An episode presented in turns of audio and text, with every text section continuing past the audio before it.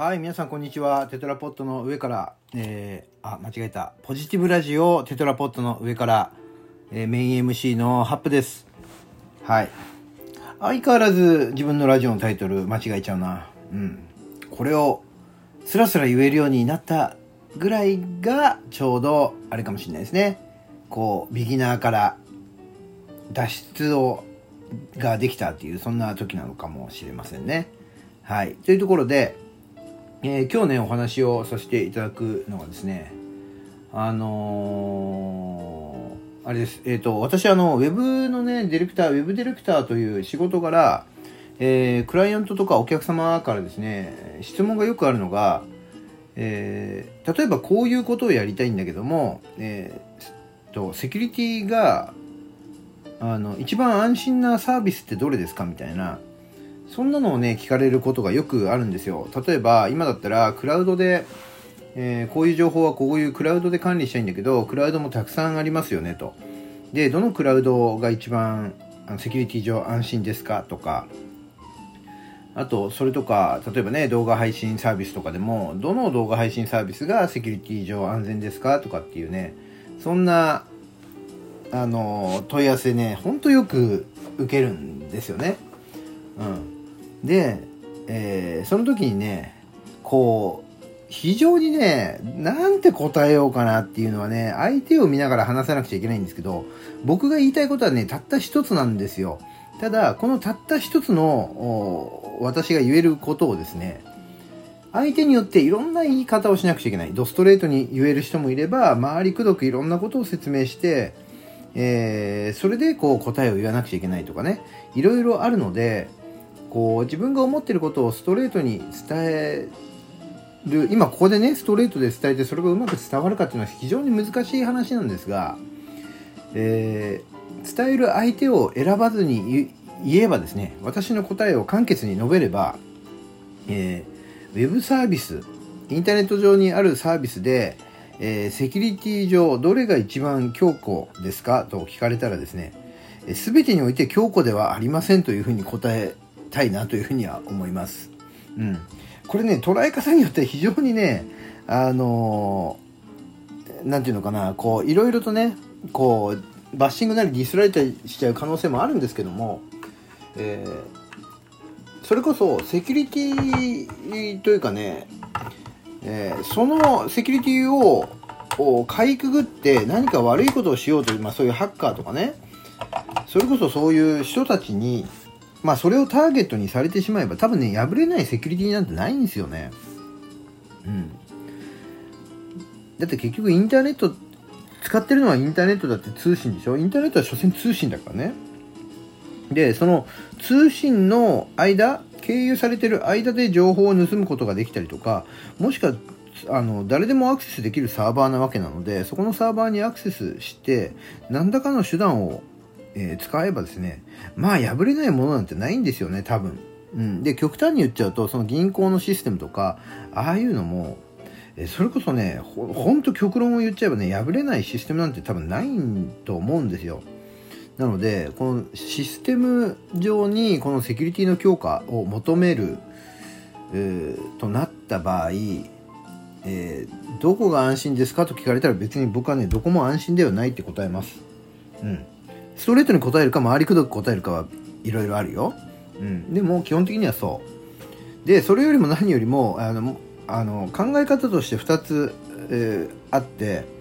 まず一つ目は、そのセキュリティ、システムとか提供しているサービスのセキュリティの強化がどうのこうのを疑う前に、まずは自分を疑いなさいっていうとこ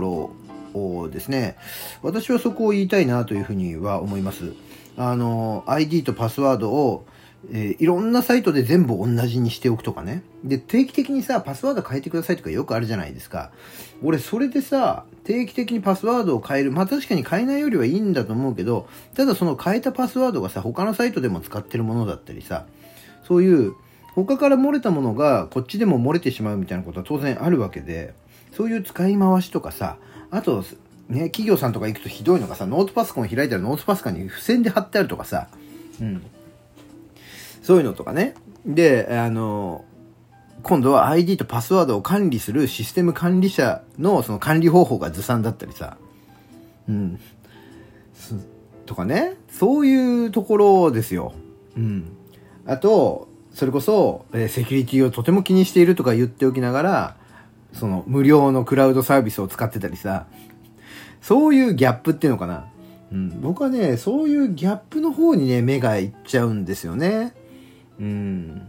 で、例えば Facebook でもよくあるよね。Facebook でもさ、乗っ取られてどうのとか、メッセンジャーで変な情報が発信されたとかあるじゃないですか。うん。それで、え Facebook は危ないみたいな、そんなことを言う方もいますが、じゃあその、それを使ってる方に僕は聞きたいのが、例えば、えー、っと、なんだ、Facebook 上に流れてくる広告でさ、占いとかさ、あとなんかこうゲームみたいなやつでさ、ね、相性占いとか、なんとかゲームみたいなやつでさ、で、それクリックしてそのサイトに行ってさ、Facebook であのユーザー登録するみたいなボタンをポンと押してさ、で遊んじゃったりしてるわけでしょ？うん。僕はそういう行動の方がよっぽど怪しいと思うんだよね。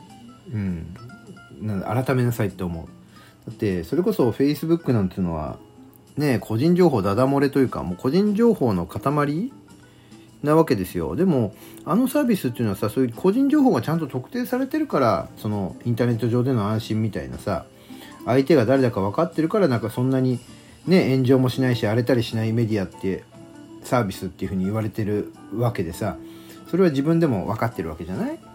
うん。それを分かった上で、全然知らないサイトに行って、Facebook でユーザー登録するみたいなさ、Facebook でログインするみたいな、そのボタンを普通に押しちゃってるわけだからさ、それはもうセキュリティの問題じゃなくて自分の意識の問題だよね。うん。みたいなね。ちょっとね、そう。まあ僕はね、この Web のディレクターっていうこういう仕事をやっているからこそですね、自分の分野になってしまうとね、なかなかね、結構いろんなものが辛口になっちゃうんですよね。今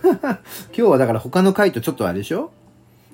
温度が違うでしょ？うん。そう、さっきもね、なんかそういうね、質問があったわけ。うん。だから、なんかね、なんて答えようかなって思いながら、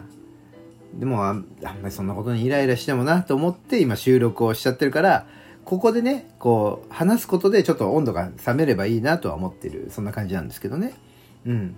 なので、えー、まあまあ僕が言ったのはそんなところでね、まずは自分、まず自分をちゃんと自分の側でね、ID とパスワードっていうものをちゃんとしっかりと管理できているのかっていう、そこ。うん。そこをないがしろにして、どのシステム、どのサービスがセキュリティが安全かなんて 聞く前にまずはそっちだよっていうのが1点。それと、まあそこもちゃんとしてますと。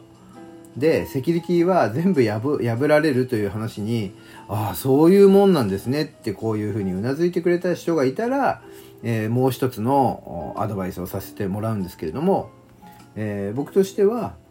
えー、やっぱりあのね面白い考え方があってやっぱり木を隠すなら森の中っていうのがあるありますよね。うん、なので今お話ししたようなことをしっかりと納得された上で理解をされた上であの確かにねあの有名どころのサービスっていうのはやっぱり情報セキュリティはしっかりしているっていうその部分はあるけれどもいざ狙われたらその情報セキュリティしっかりしていたとしても破られてしまう可能性は、えー、ゼロではないよということを理解した上で私が言わせていただくとやはり木を隠すながら隠すなら森の中というところで、えー、多くのユーザーが使っているサービスみたいなものに、えー、を使うっていうことがいいのかなとも思います。うん。当然、たくさんのユーザーがいるってことは、そういうね、えー、なんだろう、情報をハッキングするようなねあの